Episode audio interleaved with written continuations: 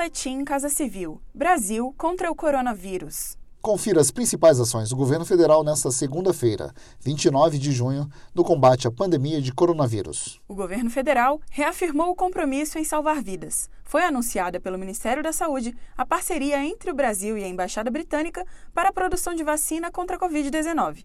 A proposta prevê acordo de cooperação no desenvolvimento tecnológico e no acesso do Brasil à vacina. Com isso, o país receberá a transferência da tecnologia mais promissora contra a doença no mundo é o que explica o secretário executivo do Ministério da Saúde, Elcio Franco. A partir do acordo, o país reforça sua contribuição com o mundo no desenvolvimento de uma resposta definitiva à pandemia e reafirma seu compromisso em salvar vidas. Já estávamos em parceria para os estudos de medicamentos. Agora, avançaremos na prevenção da doença.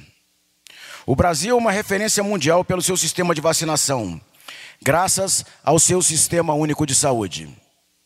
Mais uma vez, a rede pública mostra sua força e capacidade. A vacina é desenvolvida pela Universidade de Oxford e pelo laboratório AstraZeneca.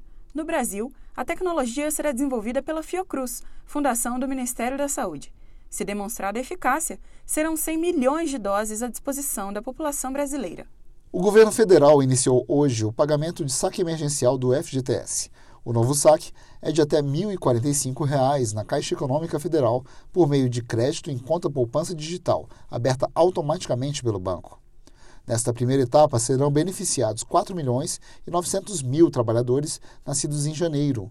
Durante todo o calendário de pagamento, serão movimentados mais de 37 bilhões de reais para aproximadamente 60 milhões de trabalhadores. Quem explica é o presidente da Caixa, Pedro Guimarães. O saque será 100% digital. Todos os 60 milhões de brasileiros terão uma conta de graça de poupança digital na Caixa.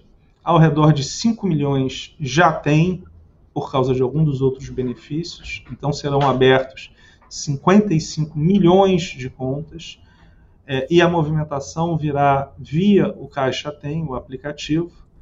Tem direito ao saque todos os trabalhadores que tenham contas ativas ou inativas com saldo no FGTS.